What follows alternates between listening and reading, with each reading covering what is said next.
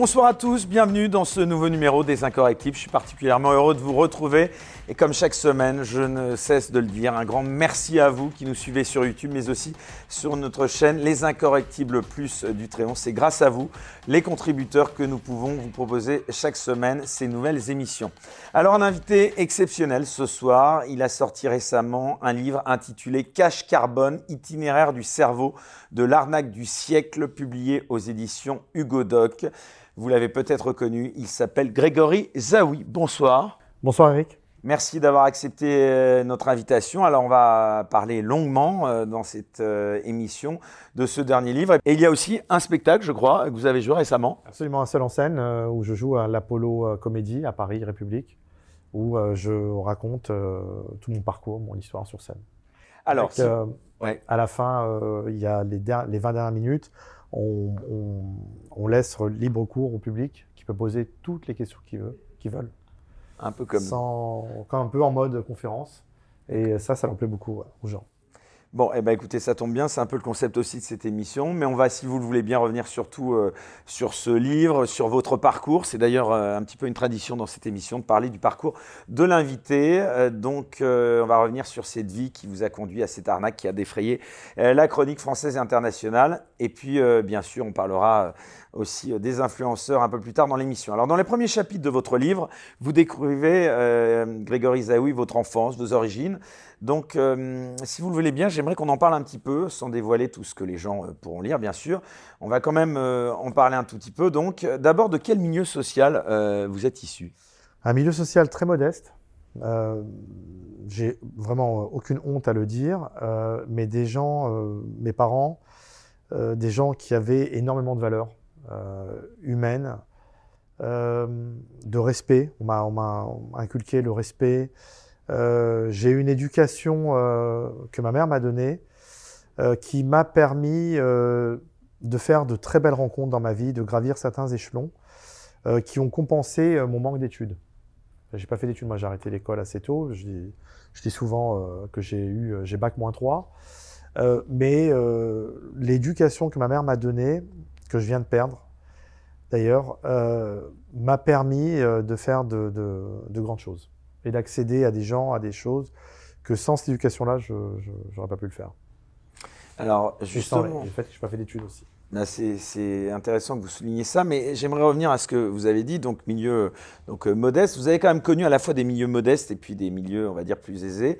Euh, quelles sont les différences qui vous ont le plus marqué, justement, euh, entre ces, ces, deux milieux? Bah, Indépendamment de l'argent, bien sûr. Écoutez, je, je, vais certainement vous surprendre, mais on se marre mieux chez les pauvres que chez les riches. Les riches euh, sont ennuyants. Euh, ils parlent que d'eux, de leur, euh, de leur argent, de ce qu'ils ont, de ce qu'ils ont fait, de ce qu'ils vont faire, de leurs projets, de leurs vacances. je, me suis, je, me suis très souvent beaucoup ennuyé avec les riches et beaucoup plus amusé avec les pauvres. Cette enfance, elle continue de vous marquer encore aujourd'hui. Vous disiez, vous venez de perdre votre maman, donc. donc... cette enfance, bah, moi, je, moi, je dis souvent, j'ai un peu euh, le syndrome de Peter Pan. Je, le monde des adultes, il m'a souvent ennuyé. Et euh, je m'entends pas très spécialement bien avec les hommes, d'ailleurs, je m'entends mieux avec les femmes. Euh, le, monde des, adultes, il m'a souvent fait chier. Je suis plutôt resté souvent dans ma bulle, avec euh, ma famille, quelques amis. Moi, des, vrais, des amis vraiment proches, je peux vraiment les compter sur, sur moins que les cinq doigts de ma main. J'en ai vraiment très peu. Et ce que je dis souvent, euh, les gens qui pensent qu'ils font des affaires, qu'ils ont des. Euh, les gens avec qui font des affaires, c'est leurs potes. Moi, je dis toujours en affaires, si tu veux un ami, achète un chien, c'est mieux. quoi. Enfin, même dans la vie, de manière générale. Parce que le, le, moi, j'aime beaucoup les animaux et, et, la seule fois où, euh, où l'animal vous déçoit, c'est le jour où il décède. Sinon, tout, tout au long de sa vie, c'est quasiment que du bonheur. Alors, sur le plan euh, géographique, cette enfance, vous avez grandi, si je ne me trompe, en Seine-Saint-Denis. Euh, vous l'avez vu changer, ce département de la Seine-Saint-Denis? Alors, certaines villes, euh, moi je suis né à Aubervilliers et j'ai grandi à Pantin. Mon père est toujours, enfin ma mère, enfin mes parents sont toujours à Pantin, mon père y est encore. Je l'ai vu changer. Il y a certaines villes de, la Seine-Saint-Denis qui ont évolué dans le bon côté, dans le bon côté, pardon, et d'autres qui, ont, qui se sont dégradées. C'est assez, euh, assez étrange d'ailleurs. Voilà, la ville de Pantin, moi je l'ai vu s'améliorer. En termes de, euh, de population, il y a beaucoup aujourd'hui ce qu'on appelle un peu vulgairement les bobos parisiens. Il y en a beaucoup, beaucoup à Pantin. Euh, une population aussi euh, chinoise assez aisée. Euh, qui, euh, qui, qui sont tous propriétaires pour la plupart. On le voit aussi aux voitures, vous voyez, dans les parkings, des choses comme ça. Et Pantin, je trouve, ouais, c'est une ville qui a bien évolué. ouais. Sur le plan des cohabitations des, des- des religions, donc vous êtes de, de confession juive, il y a beaucoup de, de gens de confession juive qui sont partis de ce département de la plaine Saint-Denis. Euh, c'est quelque chose qui vous choque? C'est ce que je vous ai dit tout à l'heure, il y a certaines villes de la, de- du pa- département 93, de la Seine-Saint-Denis, comme on appelle vulgairement le 9-3, il y a certaines villes où effectivement euh, il y a des gens qui sont partis et d'autres euh, non, comme, euh, comme euh, la ville de Pantin que, que je connais un peu, euh, ils, sont, euh, ils, ils sont là. Oui, enfin c'est triste. Enfin, ils sont, quand vous dites partis, ils ont, ils ont changé, ils sont pas tous partis euh, faire leur allié aller en Israël. Ils sont partis dans des quartiers un peu plus. euh, un- Ah, Ils ont quitté pour voilà. beaucoup ce département. Cer- cer- Certains, ouais. Ouais, non, ouais, mais sûr que c'est triste. Mais euh, nous, on n'a pas connu ça à Pantin. L'immigration et l'islam dans ces territoires, c'est quelque chose qui vous a interpellé, qui vous inquiète peut-être? J'ai jamais eu aucun problème.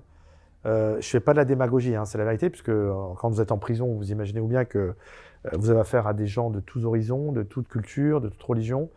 Et, et moi, bah, ça fait partie aussi de l'éducation que ma mère m'a donnée. Je n'ai jamais eu aucun problème avec aucune communauté, que ce soit de couleur ou de... Vous n'avez jamais été confronté à l'antisémitisme? Non. Jamais. Jamais.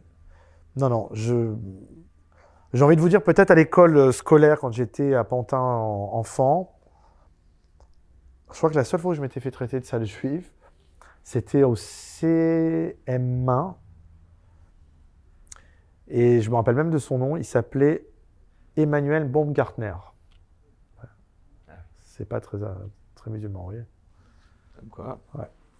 Euh, la montée de l'antisémitisme en France, c'est pas quelque chose qui vous inquiète euh, Du tout. Du tout. Non, pour moi, je pense qu'il y a beaucoup de fantasmes euh, autour de ça. Et euh, Pourquoi je vous demande ça? Parce que plus largement, l'affaire de la taxe carbone, dont on va bien sûr reparler dans cette émission, est-ce qu'elle n'est pas parfois l'occasion de donner du grain à moudre aux antisémites et autres prêcheurs de haine, d'après vous? Il y en a quelques-uns, je vois des messages sur Twitter passer euh, là-dessus. Mais j'ai eu aussi, j'ai, eu aussi euh, beaucoup de mal avec ma communauté. Je, je vous dis franchement. Euh, quand les rois de l'arnaque sont, les rois de l'arnaque sont sortis, euh, Près de 17 millions. Donc on rappelle ce documentaire Ouais, sur. mois, Netflix, chiffre, ouais, c'est 17 colossal, bon, je pense que c'est pas fini, parce qu'il y a encore d'autres choses qui, qui vont arriver, qui vont, qui va raviver la flamme de- du documentaire. Il y a notamment là, la série sur Canal+, là, qui va sortir, qui s'appelle Typhoon, qui retrace un peu euh, l'histoire du carbone, mais c'est une fiction. Mais bon, euh, en connaissant Netflix, ils vont mettre euh, certainement une pièce dans la machine en disant euh, euh, Canal, c'est une fiction, nous, on a les vrais personnages, ils sont sur Netflix. Et puis, on a la suite aussi qui, est, prévue. Bref, on en parlera peut-être un peu plus tard. Euh, oui, je vous disais, sur I24, moi, j'ai été interviewé et ça s'est très mal passé. Ça s'est très mal passé avec euh, les gens. euh, moi, j'aime pas dire de ma communauté. Les gens, euh, voilà, de la communauté israélite ou. Euh, euh, où moi, je, je, c'est ma religion d'être juif, c'est ma religion, mais Vous êtes pratiquant Vous allez. euh, non, je suis traditionnaliste. Non, non, je, je suis traditionnaliste. Euh, parce que si vous voulez, les gens de ma communauté, ils vont tout de suite l'amalgame. Ils se permettent de vous dire, parce que déjà, ah, vous suivez ce qui se passe en Israël, par exemple euh Oui, oui, ça m'arrive, oui, bien sûr. C'est surtout mon père hein, qui, qui, est, qui est assez, euh, qui suit surtout ce qui, ce qui se passe là-bas. Euh, déjà, je tiens à dire, c'est que je, je suis français euh, pur souche, c'est-à-dire j'ai pas de, j'ai pas de double nationalité. J'allais vous demander ça. Non, non, j'ai pas de double passeport. Je suis français républicain. Euh, j'ai fait une connerie en France. Euh, j'ai payé ma dette à la société. Je continue à la payer. Je regrette ce que j'ai fait. Si c'était à refaire, bien évidemment, je le referai pas. Euh, mais basta, quoi. C'est-à-dire que quand les gens de ma, commu- de ma communauté euh, me disent oui, euh, tu nous as sali, euh, euh, tu as sali les gens de la communauté avec ce que, ce que vous avez fait, c'est honteux, vous passez à la télé, tout ça. Je leur dis, mais moi, je ne suis pas représentatif, je ne suis pas euh, d'une institution juive ou, euh, euh, d'une institution religieuse, quelle qu'elle soit. Je suis français républicain, je représente que moi-même. Et c'est déjà beaucoup assumé. Vous voyez, me portez pas, moi je ne pas, mange pas spécialement cachère, je, je ne respecte pas le Shabbat. je suis traditionnaliste, même si mon père, lui, par contre, est, il est même quasiment orthodoxe, mais moi, je, ne le suis pas. Je ne suis pas du tout représentatif. Je ne représente pas ma communauté. Je représente que moi-même. Donc, si j'ai fait des conneries dans mon pays de, naissance, en sachant que mes parents eux-mêmes sont des Français aussi, sont des Français, j'ai rendu les comptes à la justice française, qui est mon seul et unique pays. Il ne faut pas m'en rajouter, quoi. Et ça, les gens de ma communauté, ils ont du mal à. En fait, en fait c'est assez clivant. Il y en a qui vous disent ouais, bravo, c'est bien. Euh, euh, il y en a qui, même pas que dans ma communauté, mais les gens qui disent ouais, c'est bien, vous avez niqué euh, l'État, il nous vole toute la journée. Quand il y en a qui, parce que c'est ça en fait le fantasme qui fait que cette, affaire-là est clivante, c'est que le, le, j'aime pas dire l'escroquerie ni l'arnaque parce qu'en fait c'est pas ça. je pourrais rentrer en détail si, si vous me le permettez c'est pas une arnaque, c'est pas une escroquerie, c'est une fraude fiscale à, une échelle euh, qu'on n'a jamais vue. Stratosphérique. Stratosphérique. Mais ce qui s'est passé, c'est que lorsque les dossiers sont arrivés assez tard euh, sur les bureaux des magistrats, enfin surtout du procureur de la République, euh, du PNF, du parquet national financier, ils se sont en fait rendus compte que c'était une, ce qu'on appelle un carrousel de TVA sur, sur des biens immatériels. Euh, la différence, c'est quoi? C'est que moi, avant, je l'avais déjà fait avec des téléphones mobiles, des, portables, ce qu'on appelait vulgairement des portables, euh, ce qui est considéré comme des biens matériels, puisque c'est, ça existe. Et ce qui veut dire que derrière tout ça, pour pouvoir le faire, c'est-à-dire acheter dans un pays sans TVA, pour le revendre dans un autre pays avec la TVA, de l'encaisser et de ne pas la reverser, ça s'appelle de la fraude fiscale et du carrousel de TVA, parce que vous faites tourner les marchandises d'un pays à l'autre. Et quand vous faites ça avec des biens matériels, vous avez tout le problème opérationnel de logistique, c'est-à-dire euh, l'achat des marchandises chez des fournisseurs que vous connaissez pas spécialement, le transport de ces marchandises, qui sont des marchandises à très haute valeur ajoutée. Vous voyez, c'est un camion d'iPhone. Vous imaginez si ça tombe, euh, ça peut attirer euh, des braqueurs, ce qui était le cas à l'époque. vous avez le problème de stockage. Et quand vous revendez ça à des clients, vous avez aussi le problème d'être de l'assurance, d'être certain que vos clients vont vous payer. Dans le, le carbone, toute cette problématique-là n'existait pas. C'est-à-dire que comme c'était des biens immatériels, c'était des quotas de CO2, des tonnes de CO2 euh, virtuels qui ne pouvaient pas euh, euh, se, palper, si vous voulez, comme, comme un téléphone. Et ben là, ça permettait de pouvoir acheter et vendre. En plus, ça passait par des plateformes boursières qui étaient, qui appartenaient et gérées par la Caisse des dépôts et consignations. Donc, ça voulait dire que notre client, notre fournisseur, pardon, on va commencer par le fournisseur, c'était la Caisse des dépôts et consignations. Donc quand on envoyait de l'argent d'avance, on était sûr d'être livré. On n'avait pas la boule au ventre de se dire euh, est-ce que le fournisseur il est fiable, est-ce qu'il ne va pas garder notre argent et pas nous livrer? Caisse des dépôts, zéro souci. Et quand on vendait ces quotas-là, toujours pareil à la caisse des dépôts et, et consignations, elle nous payait instantanément avec la TVA qu'on ne reversait pas. Et euh, on lui demandait, c'est ça, qui est complètement fou, enfin moi en ce qui me concerne, dans, dans mes dossiers, c'est qu'on, moi je me faisais payer, je me suis fait payer des dizaines de milliards d'euros en chiffre d'affaires, des factures françaises avec de la TVA française sur des comptes en Chine. Qui, je rappelle, la Chine est un pays qui n'est même pas signataire du protocole de Kyoto.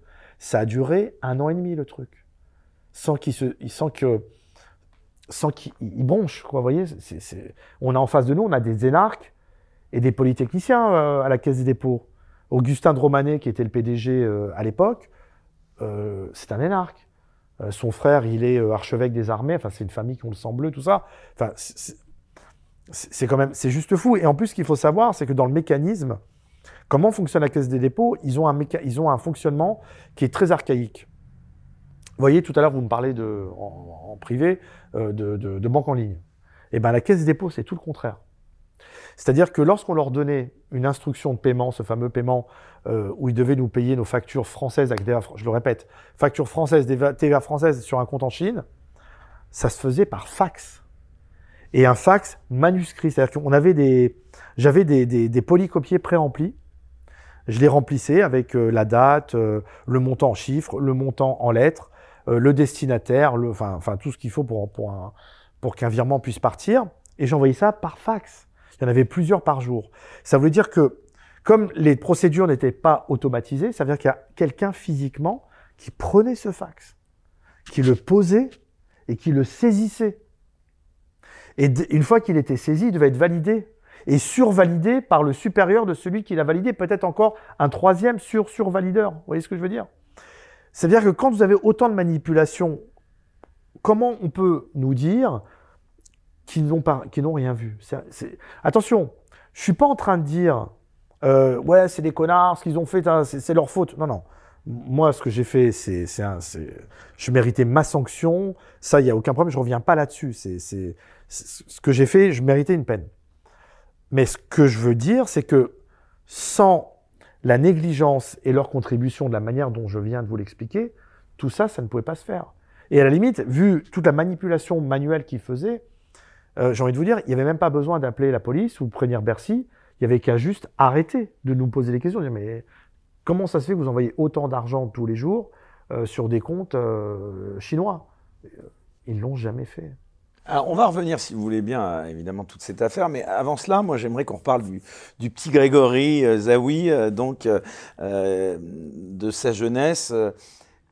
Comment vous en êtes arrivé à vous lancer dans le business, d'abord? Est-ce que vous avez eu des parrains, au sens générique du terme Non, ce pas, pas, c'est pas des parrains. J'avais un ami, j'avais un ami qui avait un an, qui était né, au, moi je suis né au mois d'août, lui, il était né euh, au mois d'avril, il avait qu'une année de plus que moi, il était en 70. Moi, je suis né en août 71. Il s'appelait David. Et il avait un physique déjà d'un adulte. Je l'ai connu, euh, je l'ai connu à la synagogue de Pantin, tout, tout, simplement.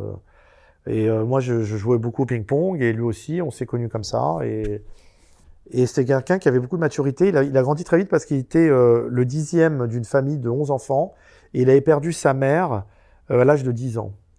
Et ses frères, ses grands frères et sœurs, ils n'étaient pas très cool avec lui d'ailleurs. Donc il s'est vraiment fait tout seul. C'est lui qui vous a initié au, premier business? On sait, euh, voilà, on a, et lui il devait s'en sortir. Et moi, il m'a happé avec lui. Euh, on a commencé à faire pas mal de choses. Euh. C'était dans quoi au départ bah, Moi, les premières, les premières choses que j'ai fait, j'ai commencé à vendre.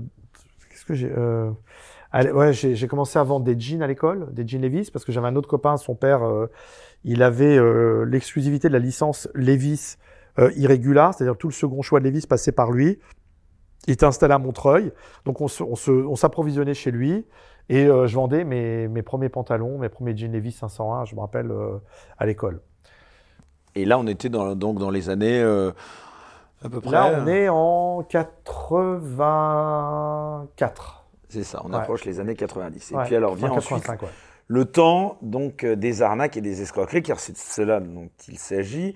Euh, comment ça s'est passé cette transition des activités, puisque là, entre guillemets, c'était légal, quoi. Vous êtes passé des activités légales vers les activités légales.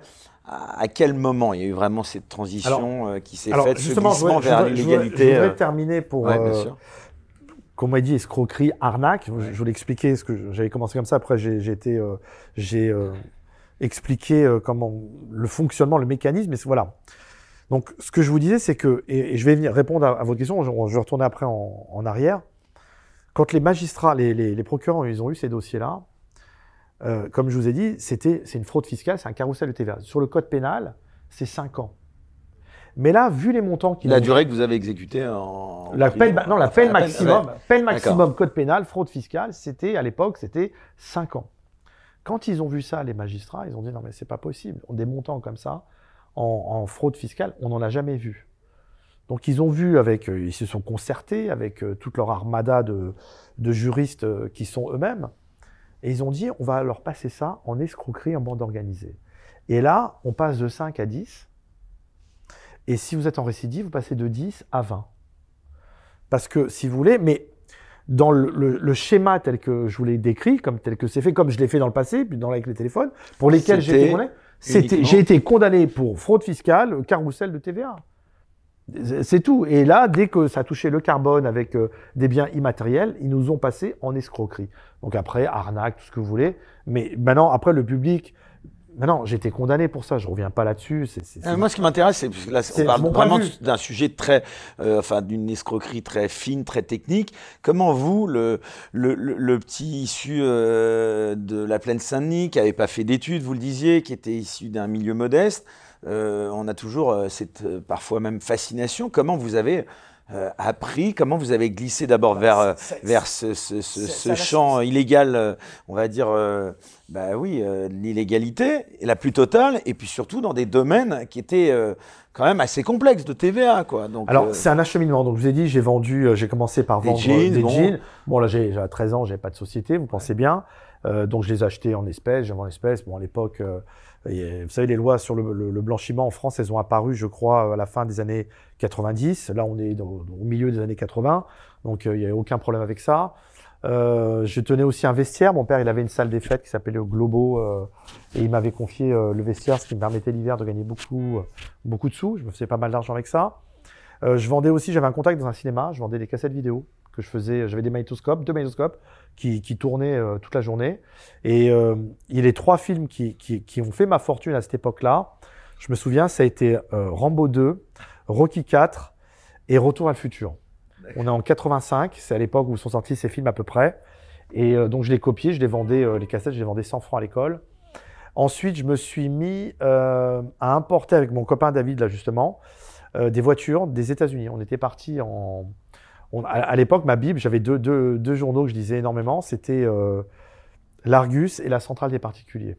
L'Argus pour voir la cotation des, voitures et la Centrale des particuliers pour voir à quel prix elles se vendaient. Et, euh, et, on importait des voitures des États-Unis et on les vendait aux enchères à Aubervilliers. On avait un copain qui était un peu, plus âgé que nous, qui avait euh, son permis de conduire.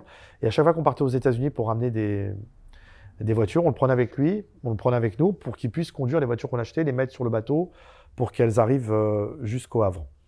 Donc ça, je l'ai fait un peu. J'ai eu aussi une société de, euh, de courses, euh, de livraison de plis. Là, j'étais patron. Ma boîte, elle s'appelait Gori Course. L'emblème, c'était un, un, singe. Je m'appelle Grégory, on a pris Gori. On avait fait un singe qui ressemblait, je sais pas si vous vous rappelez à Waikiki, les, les, les trois singes. On avait pris ce, cet emblème-là, ça m'avait fait marrer. Et par contre, ça, c'était une expérience de ma vie où j'ai travaillé pendant un an et demi. et je faisais des livraisons euh, par tous les temps, sous la pluie, l'hiver, la neige, et j'ai appris Paris comme ma poche. Parce qu'à cette époque-là, il n'y avait pas de, le GPS, ça n'existait pas. On avait les grands livres, j'avais les grands plans de Paris Atlas en livre, et euh, je connais moi Paris mieux qu'un taxi. Moi, si je dois faire la, course avec le Waze euh, à Paris, je le bats tout le temps parce qu'il vous fait faire des, un tas de détours, tout ça. Et... Alors moi j'aimerais revenir à ce, ce, basculement. Il a eu lieu quand euh, euh Déjà j'aimerais savoir comment vous avez appris tous ces montages financiers quand même. Euh, tout seul. D'après moi archi complexe. Tout seul. Tout seul. Tout seul. Je lisais Ça, beaucoup. Un truc de dingue. Je lisais beaucoup. Mon premier livre que j'ai euh, découvert sur les paradis fiscaux, c'était un avocat franco-suisse qui habite à Lausanne que été rencontré d'ailleurs, qui s'appelait Édouard Chambost. Il avait, c'est lui le premier qui avait écrit, je crois en 1978, le guide, le, le euh, le guide des paradis fiscaux. Et euh, c'était un gros bouquin, il était gros comme un, comme un, comme un bottin, comme un annuaire, son, son livre. Et euh, je me suis plongé dedans et j'ai appris, j'ai appris un tas de choses dans ces livres. Et un jour, je l'ai contacté, parce que je sais qu'il exerçait à Lausanne, et j'ai été le rencontrer. On a passé l'après-midi ensemble, et euh, je un merveilleux souvenir de lui. J'avais posé un tas de questions, il m'avait donné un tas de conseils. Euh, voilà, c'est comme ça que j'ai commencé à faire mes armes. Et dans votre tête, cheminement, c'est ça que j'aimerais comprendre. Vous vous êtes dit à un moment, bon, voilà, je vais pouvoir mener une vie paisible, tranquille, mais pas gagner beaucoup d'argent. Et là, il y a une faille dans un truc que j'ai découvert. Non, avant, avant, avant, avant la TVA. Vous avez déjà commencé à basculer quand même. Non, euh, alors moi, j'ai basculé en en 80. Une mauvaise rencontre. 91, 92. Euh, j'importais la, la, la, licence que mon pote, le, le, le, le beau-père de mon pote avait avec Lévis, euh, l'irrégular. Euh, Lévis change de, de, de, directeur, il change de politique, donc il perd sa licence. Donc on se trouve un peu dans l'embarras. Et là, je me dis, euh, je vais aller à Los Angeles et je vais importer des jeans Levis américains, premier choix. Donc je vais là-bas, je rencontre des, des, des fournisseurs assez, assez, assez importants qui, qui, qui ont du, beaucoup de stock. Et ce qui est assez étonnant, ce sont. vous, le petit gamin de Plaine-Saint-Denis, euh, enfin, d'Aubervilliers, vous allez. J'ai 19 ans. Et vous arrivez ah, oui, à, bah, à 16 ans, 15-16 ans, j'allais déjà à Miami importer mes voitures. J'allais à Fort Lauderdale pour importer euh, mes Cadillac, mes Jaguars. Euh, donc d'aller acheter des jeans euh, trois ans après. Bon, en plus je conduisais. Pour le coup, j'avais eu mon permis à 18 ans. Euh, ouais, je fais ça.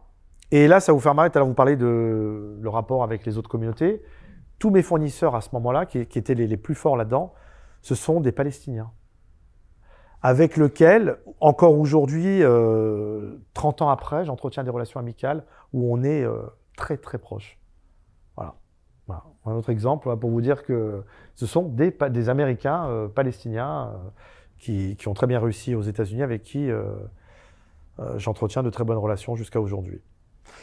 Alors, on en vient donc à cette arnaque des quotas euh, carbone dont vous avez commencé à nous parler. Euh, donc, on a compris comment vous étiez venu après cette idée en allant donc donc c'est en Suisse, c'est ça? Vous allez rencontrer ce, ce, monsieur qui vous initie un petit Non, il ne m'initie pas, mais c'est-à-dire que j'avais des questions parce que j'avais lu tous ces bouquins et et j'étais un peu fasciné parce qu'attention à l'époque là dont, dont, je vous parle, il n'y avait pas Google.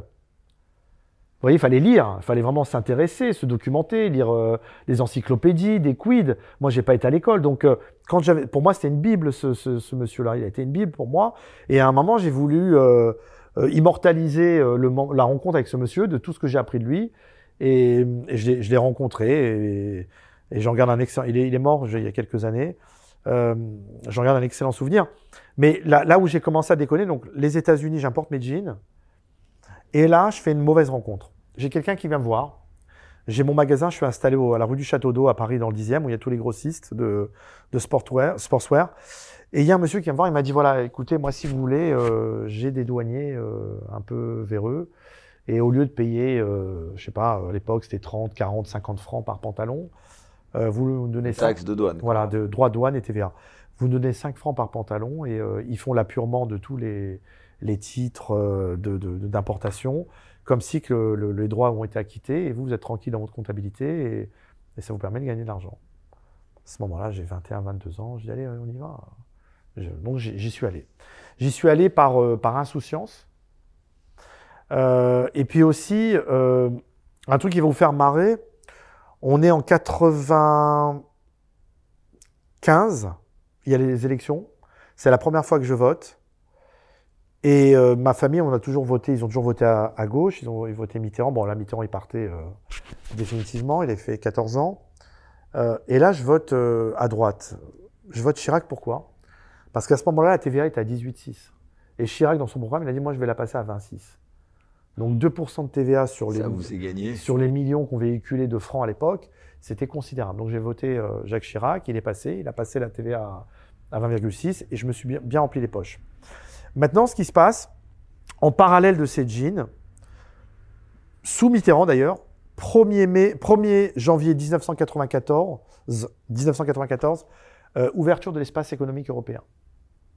12 pays de la communauté européenne, on est 12 à l'époque, dont la France, euh, l'Allemagne, l'Italie, Luxembourg, tous ces grands pays-là, l'Angleterre aussi, euh, décident d'ouvrir le marché européen, c'est-à-dire que euh, on peut acheter sans TVA dans un pays et revendre avec la TVA, l'histoire du carbone. moi, ce que j'aimerais savoir, c'est quelles ont été les étapes qui vous ont fait euh, véritablement, euh, enfin, que vous avez dû franchir plutôt pour pouvoir vous lancer dans cette arnaque qui était quand même particulièrement complexe.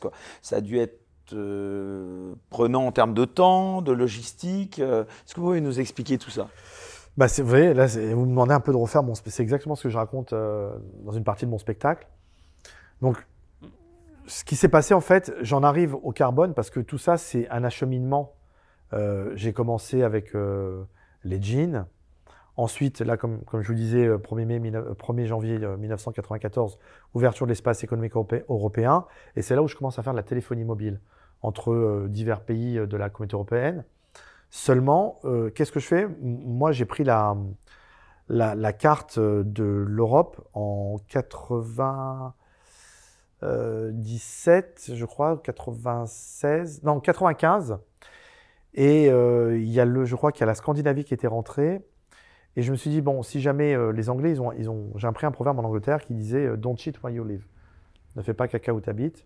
Et je m'aperçois que le, pays de la, européenne où le taux TVA est le plus élevé, c'est le Danemark il est à 25, quand en France, on était à ce moment-là, je crois, de mémoire, à 19,6. Donc d'avoir 5%, un peu plus de 5%, c'est considérable avec les montants qu'on véhiculait. Donc je m'organise pour vendre au, Danemark euh, mes téléphones, que je, faisais l'acquisition en Angleterre. Donc je vous raconte tout ça parce que euh, c'est un acheminement de choses qui ont fait que Euh, pour l'affaire du Danemark, un jour, je me fais arrêter. Ça s'arrête. Et je suis condamné. C'est, on est en octobre 2004. Et je suis en prison à Fleury-Mérogis. Et en prison, je fais une rencontre avec un monsieur, parce qu'ils essayent de mettre, vous savez, quand vous allez en prison, ils essayent de mettre des gens un peu du même profil que vous. Donc je suis avec un monsieur qui est une dizaine d'années plus que moi, euh, qui était là pour avoir foutu le feu à sa boîte, euh, pour avoir fait euh, disparaître la comptabilité. Il y a eu zéro victime, hein, c'était que des dégâts matériels, mais bon, il s'est retrouvé en prison quand même. Et lui, c'était un des, il installait des pompes à chaleur dans le sud de la France. Il faisait ça depuis quelques années déjà.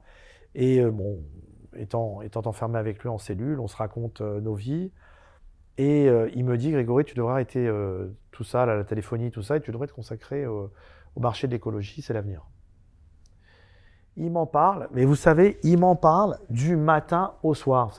On était enfermés dans 9 mètres carrés, donc euh, on n'était que deux.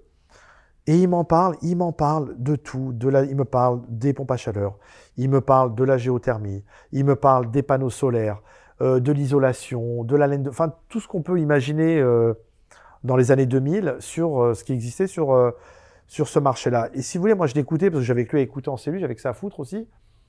Et ce, ce monsieur-là qui s'appelle Gérard, euh, je vous avez vu le film Forrest Gump?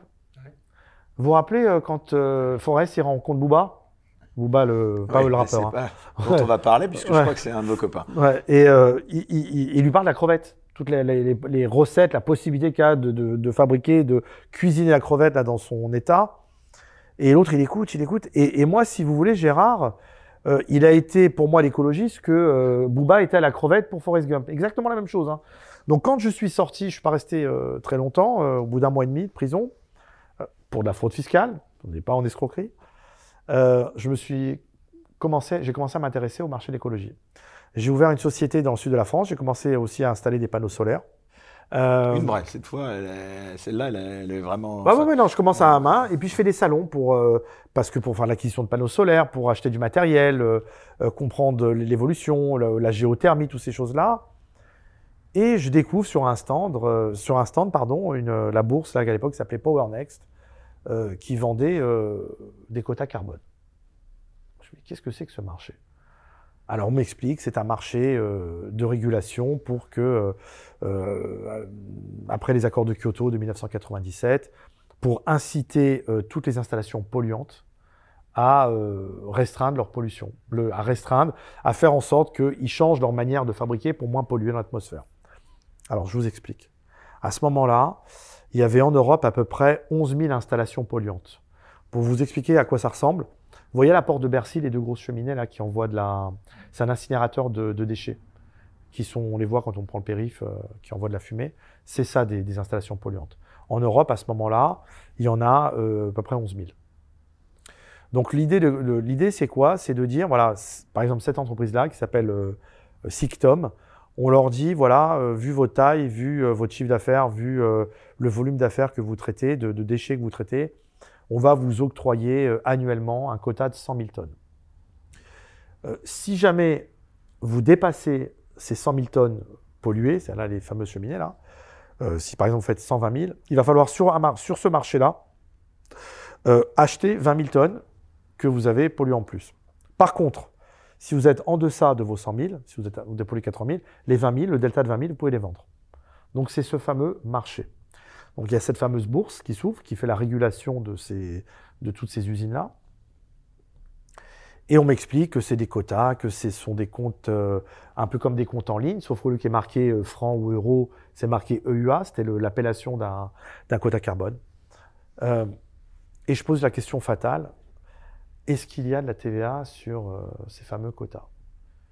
Et le, gars, le type, tout naturellement, il me dit, oui, absolument. Et là, je dis, je pourrais avoir un dossier d'inscription. Donc je m'inscris. Et au moment où je m'inscris, je suis le 21e sur les 20 premiers. Et les 20 qui sont devant moi, ce sont des pollueurs, des, grandes entreprises, des gens du CAC 40, des banques, des institutionnels, qui ont ouvert un desk sur euh, le marché euh, quota carbone. Et moi, je suis le premier broker indépendant à m'inscrire euh, sur cette fameuse plateforme. Et c'est là où, en 2006, je fais ma première opération avec 30 000 euros. Alors justement, avant euh, d'appuyer euh, sur le bouton pour la première fois et, Ouais. et donc de, de mettre en marche cette arnaque, vous avez hésité ou pas? Bah oui, parce que quand même, je sortais de prison pour une affaire euh, de TVA. Parce que c'est ça le fond. Pourquoi vous avez fait ça au départ? Bon, évidemment que c'est vous manquiez vous manquiez d'argent, c'était le goût du risque, c'était l'adrénaline, c'était quoi? Sans faire de la psy euh, de comptoir. Bah là, là, je, comp- là, je me dis, c'est euh, c'est très simple. J'étais tellement aguerri par le cas, par le, le- Sentiment d'impunité. euh, Non, non, je, je- je veux répondre. Le- le- J'étais tellement aguerri au niveau de- du fonctionnement de la, du carrousel TVA, et là, je découvre, un mar- je, dé- je découvre une façon de travailler où tous les, tout, tout ce que j'ai connu, tous les, les points euh, négatifs n'existent plus. C'est-à-dire, pour moi, je, là, à ce moment-là, j'ai l'impression de découvrir le mouton à cinq pattes. Pourquoi? Il n'y a plus de problème de stockage, c'est virtuel. Il n'y a plus de problème de transport, parce que vous, vous, vous pouvez envoyer euh, des centaines de milliers de quotas d'un compte à l'autre en quelques secondes, à la vitesse de l'envoi d'un- message WhatsApp, vous voyez. Et le fournisseur, c'est la caisse des dépôts et consignations. Je suis sûr de ne pas me faire planter. Et le client, c'est la caisse des dépôts et consignations. Je dis, ça y est, j'ai trouvé le Graal. C'est un truc de dingue. Et là, je fais une erreur. Première erreur, c'est l'avoir fait, bien évidemment. Et la seconde erreur, je fais une erreur d'évaluation. Je me dis quoi à ce moment-là? Quand j'ai réussi mon premier test avec 30 000 euros, Vous êtes le seul à avoir eu cette idée d'escroquerie, pardon. ah, j'en sais rien, mais en tout cas, moi, je sais que j'étais le premier en France. Maintenant, s'il y en a d'autres, parce qu'on m'a dit, ouais, les Pakistanais, mais moi, les Pakistanais m'ont rien appris du tout. Si eux, ils l'ont trouvé de leur côté là-bas, euh, j'en sais rien, mais il n'y a eu aucune connexité entre les Pakistanais et moi, et encore moins avec Marco. Euh, on je va en tiens, parler. je tiens à le dire, ouais. Mouli, on va en parler. Je tiens à le dire, c'est important. On va en parler, on va en parler dans un instant. Donc, vous vous, vous lancez là-dedans et il n'y a plus du tout de, de, de friction, de, de- Mais il n'y a plus de matériel, c'est immatériel, il n'y a plus de transport, il n'y a plus de stockage, on ne peut plus vous voler vos quotas, on ne peut pas euh, vous les braquer, enfin, c'est un truc de dingue, et ça a une valeur certaine. Et là, je me dis, de toutes les manières, si jamais un jour ça doit exploser, l'État va être est tellement entre guillemets impliqué puisque c'est eux qui nous font les virements, comme je vous l'ai dit.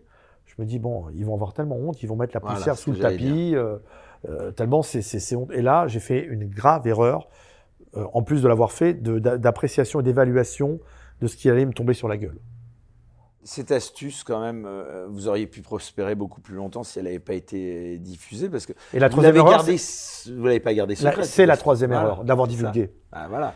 D'avoir divulgué, mais je l'ai divulgué à deux personnes pour des raisons euh, de cœur. C'est-à-dire c'était un renvoi d'ascenseur pour des gens qui à un moment donné où dans ma vie j'étais par terre, ils m'ont ils m'ont tendu le bras. C'est là que C'est- l'erreur a c'est- été J'étais, j'ai fait, c'est la troisième erreur. faite.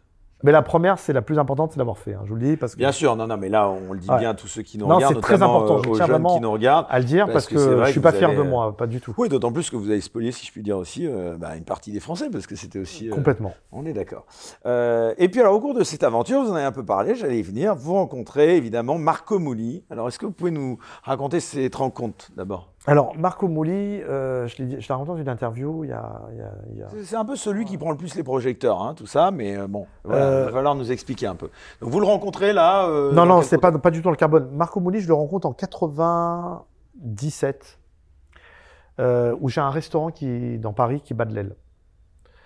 Et euh, j'ai un ami qui me dit, écoute, je lui dis, ouais, j'aimerais bien le vendre. Et il me dit, j'ai un cousin, euh, ça peut l'intéresser. Je dis, ah bon, sérieusement? Il dit, ouais, c'est dans cousin, c'est- son cousin, c'est Marco. Donc un oui. soir, euh, ce, ce- ce garçon-là, il vient, il, vient dîner. Je me rappelle, c'était en hiver, on était en novembre-décembre euh, 1997. Il faisait nuit, il faisait froid. On était- le restaurant était dans le 19e, il était au pied des buttes de Chaumont, à la rue de Crimée, angle rue Manin, rue de Crimée. Il vient me voir et il vient avec un mec, je vous jure, un type qui sort d'un western. On est en plein hiver, il fait nuit. Il a, il a un jean 501, il a un blouson en Ah daim. bah ouais, vous étiez l'expert des jeans. en Ouais, ouais, il a, il a un blouson, il a un blouson en daim, euh, un gros cigare barreau et des lunettes de soleil en plein hiver, en pleine nuit. Caricature. Quoi. Ouais, attendez. Et mon, mon copain Eric, là, il parle un peu comme un titi parisien. Il me dit Ouais, Rigori, regarde, je te présente mon cousin. C'est Johnny Mouli. Non, mais la dégaine, en plus, il s'appelle Johnny. C'est un truc, improbable. Et, la première, euh, euh, la, première euh, remarque que je lui fais, je lui dis Vous vous, appelez réellement Johnny Mouli? Et il enlève ses lunettes comme ça et il monte sa carte d'identité. Et il s'appelait Johnny Meyer Mouli, je me souviens très bien. Ok, bref. Donc, il, passe la soirée dans le restaurant, il consomme royalement, il prennent de l'alcool, il laisse un pourboire royal au, au, serveur, tout ça, ça je, j'oublie pas. C'est, c'est des gens qui savent vivre. Ça, il n'y a pas de problème avec ça. Et puis ils me disent, euh, qu'est-ce qu'on peut se revoir? Je lui dis, voilà, moi je travaille dans le 15e, euh, la, journée, je vends des téléphones, euh, je suis un peu dans l'import-export de téléphones. Il me dit, ok, bon, on va venir te voir. Il ne savait pas ce que c'était ni rien. Quelques jours après, j'étais à mon bureau dans le 15e et, j'étais en ligne avec un fournisseur. Et je dis au fournisseur, oui, c'est bon, votre virement de 3 millions est bien parti. Et je raccroche. Il s'approche de moi, Johnny, hein, pas, pas Marco. hein. Il je connaissais pas Marco à ce moment-là. Il se rapproche de moi, il me dit, euh, tu parles en ancien franc là Je lui dis, non, non, euh, je lui dis, non, Johnny, je parlais en nouveau franc. 3 millions, euh, 300 barres d'anciens francs. Il me dit, écoute-moi bien, je sais pas ce que tu fais dans la vie, mais ton restaurant, je vais appeler mon frère, à partir de maintenant, on va te le racheter, et on va s'associer avec toi, on va rentrer dans toutes tes affaires. Tu vas nous expliquer, si tu as, si un million de trésorerie, on va t'en mettre 10 fois, 10 fois plus. Je me dis, mais c'est quoi, c'est fou là? Il appelle son frère Marco, il lui dit, il faut que tu viennes tout de suite. Une demi-heure après, Marco débarque. Première rencontre. Il vient avec un manteau en fourrure en vison. Le- vraiment le cliché, quoi. un parrain. Bonjour, je m'appelle Marco. Quelques jours après, il rachète le restaurant. Et on s'associe. Et on monte une, une société anonyme. On s'installe au 10 Place Vendôme. La société s'appelle Vendôme Trading. Et on est situé juste en face le ministère de la Justice. On avait des, des À côté du Ritz, quoi. Enfin, devant, en face, euh, du ouais, en, Ritz en face le Ritz. ouais. Ah, ouais, en- Voilà, devant le Ritz, c'est le ministère de la Justice qui est à côté. Le- les bureaux étaient juste au-dessus. Maintenant, c'est euh, la maison, je crois, Patek Philippe. On était juste euh, au-dessus. On avait des bureaux somptueux et, et, et on commence à faire euh, la téléphonie mobile où je faisais, moi, je vends au Danemark, en grosse quantité des téléphones. Voilà. Avec le recul, rencontre. finalement, c'était une bonne ou une mauvaise rencontre? Mauvaise. Très mauvaise. Ah bon? Très mauvaise. Parce que cette affaire-là. il vous a pas aidé Bah, c'est si cette affaire-là qui m'a amené euh, en prison en 2004, ce que je vous parlais, où j'ai rencontré Gérard. C'est cette affaire-là qui m'a amené en prison, parce que j'étais PDG de la société, lui était DG, et euh, quand ça a explosé, c'est moi qui a tout pris. Quel regard vous portez sur sa personnalité qui est pour le moins un peu exubérante quand même? Marco Mouli, c'est pas le même profil que vous. Non, du tout. Euh, C'est quelqu'un euh, pour lequel on peut avoir beaucoup d'empathie quand on ne le connaît pas. C'est quelqu'un qui, est drôle, qui sait très bien raconter des histoires. Euh, mais par contre, s'il trouve votre point faible, euh, s'il trouve une faiblesse chez vous, et que vous lui ouvrez la porte, vous êtes mort. Il vous aspire, il vous avale. Il me l'a dit lui-même un jour. Il m'a dit, moi, tu sais, euh, il, a pris un stylo, il m'avait fait comme ça. Il m'a dit, tu vois, moi, la vie, elle est comme ça. Et puis à un moment, moi, je rentre. Et il m'a dit, le métier de la TVA, là, que tu m'as appris dans la téléphonie mobile, parce que lui vendait des blousons en cuir à ce moment-là, il connaissait pas du tout. Il m'a dit, je vais prendre une paille et je vais aspirer jusqu'au dernier, la dernière goutte de sang de tout ce que je pourrais prendre dans ce métier. Enfin non, je lui dis, c'est pas un métier, Marco, c'est un, c'est, c'est quand même un- une fraude fiscale et c'est, c'est un moyen de gagner de l'argent euh, frauduleux, illégal. Ben, il m'a dit, je m'en fous, ça c'est mon problème. Mais euh, Quelle est sa responsabilité dans le fait que l'affaire a fini par tomber? Euh, Est-ce qu'il n'a pas contribué à vous faire euh, un petit peu démasquer euh? Dans le carbone, vous parlez? Ouais. Non, du tout. Non, non, parce qu'on a, on a, on n'était pas du tout. on travaillait, moi je travaillais. Moi, étant donné, comme je vous l'expliquais d'ailleurs, j'étais broker. J'étais en direct avec la bourse. Lui, n'ayant jamais été en direct, parce que c'était pas son truc, il passait par des gens comme moi pour accéder, pour pouvoir passer ses ordres. Donc j'étais, si vous voulez.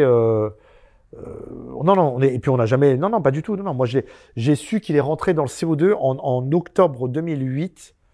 J'ai un copain qui m'appelle, il m'a dit Ouais, tu veux savoir la meilleure Euh, Il y a Marco Mouli qui, qui est rentré dans le CO2. Et là, la première action que j'ai, j'ai dit bah, Écoute, il n'y en a plus pour longtemps. Ça va bientôt s'arrêter. Il m'a dit Pourquoi? Je lui dit Parce que euh, Marco, là où, où, il, où il passe, l'herbe, elle repousse plus. Et ça s'est arrêté. euh, ils ont arrêté d'appliquer la TVA en France sur les quotas carbone en juin 2009. Vous voyez, pas longtemps après. Vous êtes encore en bon terme aujourd'hui avec lui ou pas? Non, depuis l'histoire des, des influenceurs, on n'est plus en termes du tout. D'accord, mais ça c'est voilà, c'est.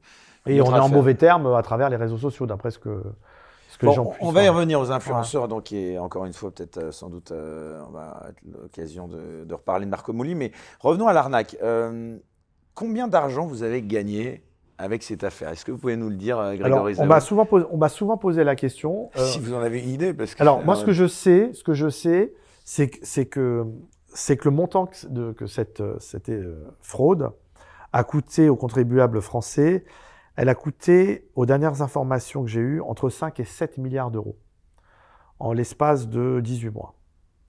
C'est la plus grande euh, fraude de tous les temps, tous pays confondus, y compris États-Unis.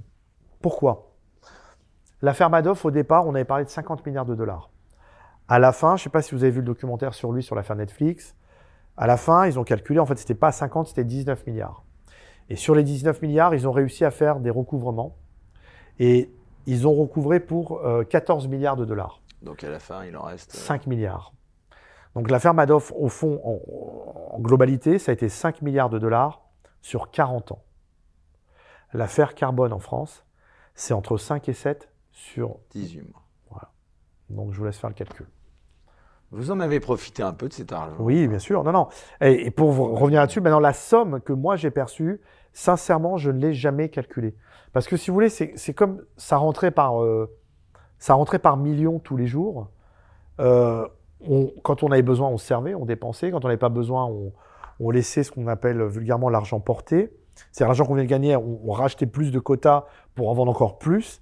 Euh, on peut être étonné que vous n'ayez pas caché cette richesse aussi, parce que euh, pourquoi vous avez fait bah, choix on, de, a aussi beaucoup de, tout, enfin, euh, avec tout cet argent que vous avez gagné, si vous aviez tout planqué, peut-être que. On m'en a pris aussi, on m'en a repris beaucoup. J'en ai dépensé beaucoup. J'ai aussi été. quand je dis qu'on m'en a repris, c'est pas que la justice, c'est aussi des gens malveillants qui ont profité de ma détention pendant les longues périodes de détention que j'ai eues, qui, qui m'ont fait des coups assez bizarres. donc au final, ça m'a coûté très cher toute cette histoire. Ça veut dire quoi des coups bizarres euh? On m'a volé de l'argent. Ah, d'accord. On m'a volé, euh, mais bon, vous allez me dire, ouais, c'est le voleur volé, donc euh, c'est pas très grave. Mais bon, moi, ça, je l'ai payé en année de prison. Quoi. Avant de reparler aussi de la prison, en termes d'anecdotes, quand on a tellement d'argent, je sais pas, est-ce qu'il y a quelque chose, je sais pas, une anecdote à nous raconter, les choses les plus folles que vous auriez pu faire, que vous avez faites avec cet argent alors les choses les plus folles, bon, je ne vais pas être très original. Parce, que, vous venez, on le rappelle encore une fois, d'un milieu très modeste, donc vous aviez peut-être des désirs de, richesse. Mais j'avais déjà gagné beaucoup d'argent à la téléphonie, donc j'avais déjà goûté à l'argent. Euh, les choses les plus folles que j'ai faites. Les bagnoles, les... Je les avais déjà fait. J'avais une Ferrari Enzo, en, j'avais acheté une Enzo en, en 2004, c'est-à-dire avant même. c'est-à-dire une... une voiture, je l'avais payé 800 000 euros à l'époque, ouais. D'accord. Euh, en 2004, avant le carbone, donc j'avais déjà euh, gagné pas mal d'argent. les choses les plus folles que j'ai fait, ça a été euh, la privatisation de la maison Hermès. Je l'ai fait deux ou trois fois pour mon épouse. Euh, le, ouais, j'ai fait ça et euh, j'étais sur le point de racheter avec le, designer là, Christian Digier qui, est décédé aujourd'hui, qui n'est plus de ce monde. on devait racheter la maison de Michael Jackson, la maison pas, Neverland, la maison où il est décédé pour en faire un, musée. Et voilà, ça c'était les trucs. J'étais bien avancé sur le projet. C'était les trucs les, les, C'est assez intéressant que vous ayez parlé d'ODJ parce que vous avez fréquenté beaucoup de personnalités à cette époque. Euh, est-ce que vous pouvez nous donner quelques noms là euh, Des belles rencontres que j'ai faites à cette époque-là, ça a été euh, ouais, Christian Digier, c'était un mec super. Jean Todd. Ah, Ferrari Ouais, Jean Todd. Je suis un passionné, moi, d'automobile, de, de, de courses automobiles. Mon fils s'appelle Ayrton, ça, ça, vous parle. Et euh, mon, ex-épouse, elle était très amie, euh, elle le connaissait, et puis elle connaissait aussi sa femme, l'actrice Michelle Yeo, là, qui vient d'avoir un Golden Globe d'ailleurs. Euh, et un soir, elle m'organise une rencontre avec Jean Todd et sa femme Michelle Yeo. Et on a été manger à l'atelier, la Joël Robuchon, je me rappelle. J'avais une BM, une, un coupé, une petite BM, série 1. Une BM à 500-600 000 euros Non, non, non, non, non, non c'était une, une, une, 35, mais un petit modèle, mais très sportif, avec un 6 cylindres. Et donc, on, il me donne rendez-vous euh, rendez chez lui. Et, quand je rentre chez lui, il habite dans le 8e arrondissement, un appartement. Je, rentre, je sonne, on m'ouvre la porte et, je les vois. Ils étaient en train de prendre l'apéritif. Jean-Todd, Michel Yeo et, mon épouse. Et, derrière la porte, là, je vois trois casques accrochés c'était le casque d'Ayrton Senna, un casque d'Ayrton Senna, un casque d'Alain Prost et un casque de Michael Schumacher, qui n'était pas euh, dans, l'état malheureusement où il est aujourd'hui. Donc je regarde ça comme un gosse et il me dit euh, ça vous plaît ça? Je lui dis ouais. Il me dit venez me voir, venez voir. Il m'amène dans le couloir qui dessert les chambres, un très long couloir, c'est dans les, anciens appartements haussmanniens là.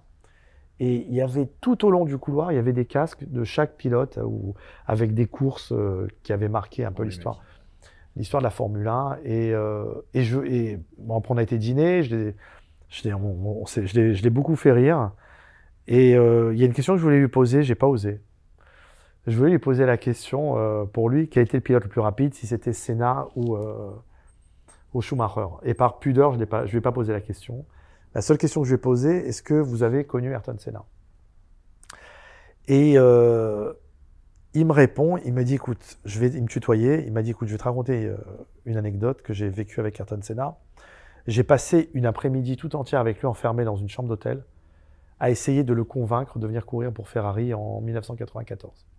Là où il a été, euh, où il a été courir pour Renault, où il est mort d'ailleurs. Et euh, il m'a dit, bon, l'histoire, tu la connais. Et vous n'êtes pas resté en lien avec lui enfin, vous- Non, après, il a eu, euh, quand il a été, euh, prom- il a été après promu à la président de la FIA, c'était à l'hôtel Bristol, je me rappelle, ils nous avaient invités. On avait été là pour euh, sa nomination. c'est vrai que, excusez-moi, avec Mhm. tout le respect que je vous porte, je vous associe pas en termes de personnalité avec Jean Todt. Enfin, le quelqu'un qui d'apparence euh, plutôt, euh, je sais pas, je vois plutôt extraverti, euh, méditerranéen, et Jean Todt quelqu'un qui me paraît plutôt très secret, et, et ça a matché. quoi. Vous Alors étiez- figurez-vous que Jean Todt, ses origines, il est moitié d'Europe de l'Est et moitié Afrique du Nord. Ouais, peu de gens le savent. ouais. Bah, moi, il me l'a dit, parce que voilà, il est très discret là-dessus, très très discret, et euh, donc euh, ouais, on a un peu les, les mêmes origines. On va dire ça comme ça. Et vous parliez d'Odigier, qui était très pote avec Johnny, là pour le coup Johnny euh, Ouais. Vous l'avez et non, mais moi, pour moi, là, quand je rencontre, Jean- quand Ouais. Moi, je suis un fan incontesté depuis euh, mon Il vous enfance. emmène sur des grands prix. De, non, de Michael Jackson. Ah, de Mike. Et lui, c'est son, c'est son pote. Ils sont proches, il, il, il, il reçoit la maison, euh, ils ont une relation euh, vraiment très proche. Et, et là, pour moi, c'était, j'étais en train, je me dis, ça y est, je touche les étoiles, mon rêve va se réaliser. Je vais pouvoir rencontrer Michael Jackson, pas dans un concert comme tout le monde où il y a 100 000 personnes, le voir en, en privé, comme là, on est en train de se parler, vous voyez. Et, euh, et bon, l'histoire, vous la connaissez. euh, à ce moment-là, quelques semaines après, il, il décède et, et euh, voilà, ça n'a pas pu se faire.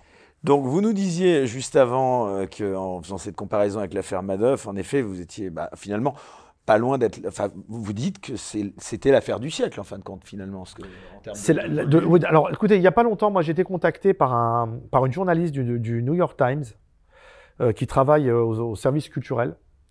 Euh, et elle, elle essaye, si vous voulez, elle, elle écrit des, des- des- elle cherche de, de grandes histoires pour les vendre après euh, aux producteurs de cinéma américains. Donc, elle s'est intéressée à moi. Elle m'a contacté. imaginer un jour qu'il y ait une- un biopic. Absolument. Ah. Enfin, peut-être pas un biopic, mais une, euh, une- peut-être une adaptation de mon livre pour le cinéma américain. Donc elle me elle m'envoie un mail, et, machin, le New York Times, ça. Je vérifie sur Google si c'est vrai, que c'est pas un fake, parce qu'il y a beaucoup de gens qui vont raconter des belles histoires, et je vois que tout est vrai. Elle me donne rendez-vous, elle organise un zoom avec une, euh, une euh, comment on appelle ça, une, une interprète, euh, pour, pour qu'on puisse bien bien se comprendre. Premier zoom, on parle pendant deux heures. Deuxième zoom, on se parle encore pendant deux heures. Et euh, là, ils viennent me voir au mois de mars pour, euh, pour le livre, pour peut-être, je sais pas. Voilà, j'ai rendez-vous avec eux au mois de mars. Et quand je lui ai Pour expliqué... les Américains. Oui, avec les Américains, absolument. Et je lui ai expliqué un- une chose, je lui ai dit, vous savez, vous croyez euh, l'affaire Madoff chez vous, c'est la plus grande escroquerie Je lui dit, bah non, je lui ai expliqué ce que je vous ai expliqué tout à l'heure. Je suis la plus grande euh, fraude, escroquerie, ce que vous voulez de tous les temps. Elle n'a pas eu lieu chez vous, elle a eu lieu en France.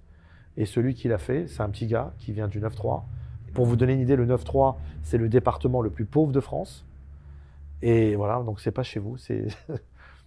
Donc c'était un J'en suis pas fier, hein. Un attention. Rocancourt un petit peu plus euh, capé, Un là. Rocancourt, c'est un voleur de poules. Non, et puis moi, si vous voulez, euh, moi, ce que je n'aime pas, euh, de, de les gens qui s'en prennent aux faibles, de profiter de la faiblesse pour arnaquer des gens, euh, ça, moi, c'est un truc qui me débecte. Je suis, euh, c'est pas dans mon éducation, c'est pas dans ma façon de voir la vie.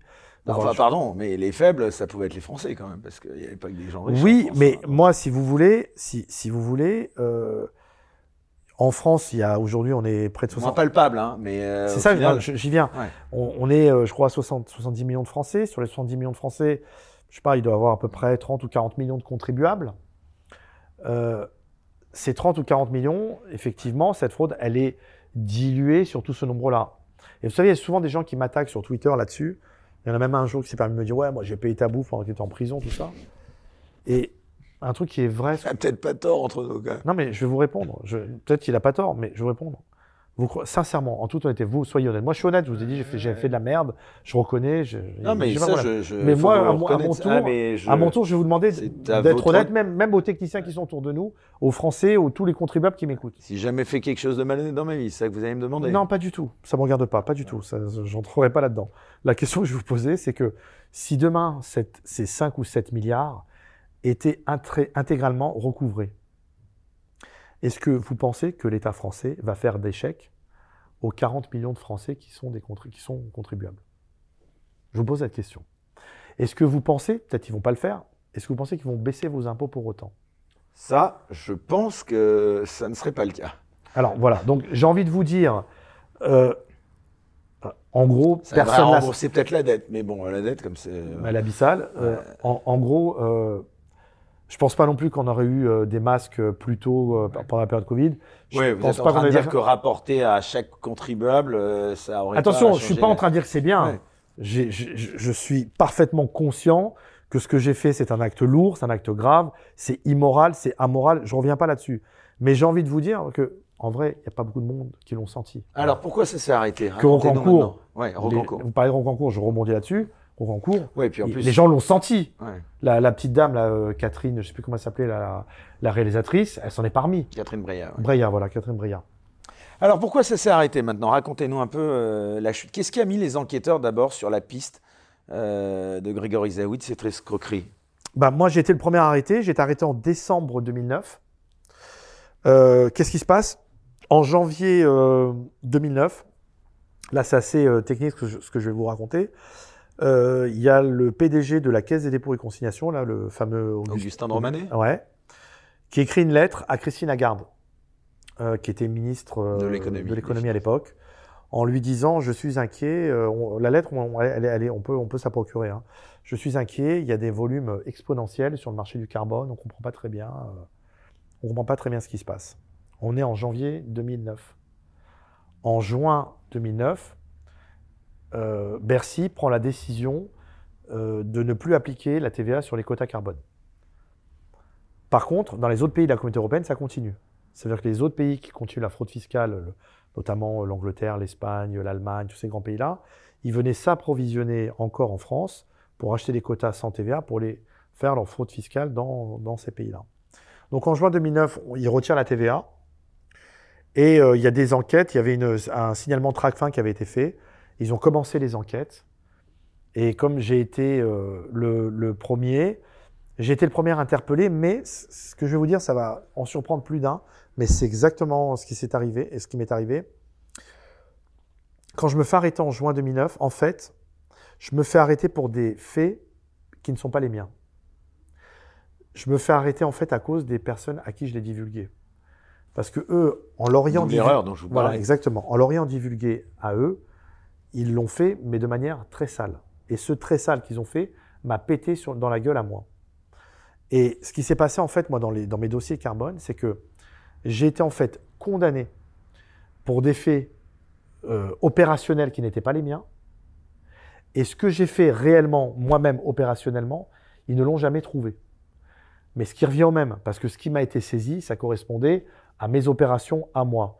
Mais euh, mon mode opératoire à moi, la manière dont j'ai travaillé, ils ne l'ont jamais euh, trouvé. Vous avez cru que vous pourriez leur échapper à un moment donné, Grégory Zaoui Ouais, comme pour les trois raisons que je vous ai dit tout à l'heure. Ouais, ouais, je pensais que ça allait. euh, Et, puis je pensais pas que ça allait être aussi foudroyant. Parce que moi, je lisais le code pénal comme tout le monde, c'était 5 ans. La peine max. Avec le recul, là aussi en toute honnêteté, vous êtes fier d'avoir été le cerveau de cette affaire ou pas? Non. Du tout. J'en tire. D'abord, euh, je voudrais mettre les choses dans leur contexte. Euh, moi, je me suis jamais euh, auto-proclamé ou considéré cerveau de quoi que ce soit. Je vous explique. ah, C'est un peu le titre de votre bouquin. hein.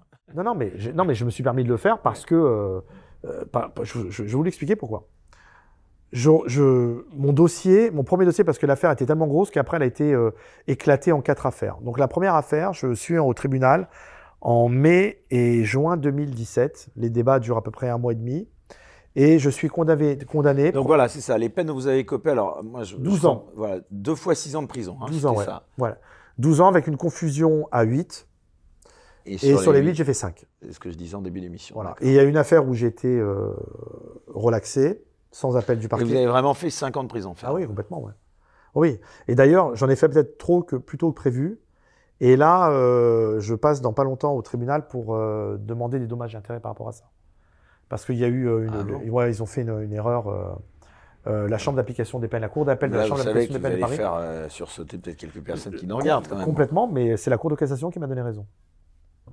D'accord. C'est assez technique si, je parle. Vous avez un bon avocat apparemment aussi, parce que. Écoutez, euh, sans prétention, le meilleur avocat que j'ai eu, c'est moi-même.